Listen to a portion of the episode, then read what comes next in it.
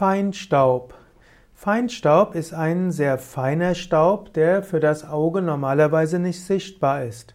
Feinstaub ist ein Staub, der von den Flimmerhärchen nicht so leicht erfasst werden kann und der deshalb bis in die Lungen hineingeht und der auch die Lungen schädigen kann.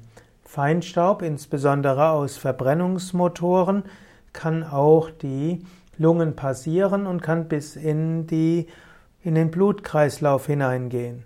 Feinstaub kann dann sehr schwierig werden und kann verschiedene negative Effekte haben. Feinstaub ist normalerweise in der Natur zum Beispiel vorhanden als feiner Staub, auch als Pollen, auch in anderen Formen. Und normalerweise ist der menschliche Körper dafür geschaffen, Feinstaub zu oder Staub zu eliminieren.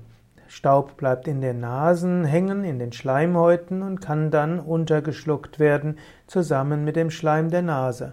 Dann gibt es auch die Schleimhaut der Atemwege, zum Beispiel die Bronchien und Bronchiolen. Auch diese fängt einiges an Staub auf und dann wird über die Flimmerhärchen wird dieser Staub nach oben transportiert.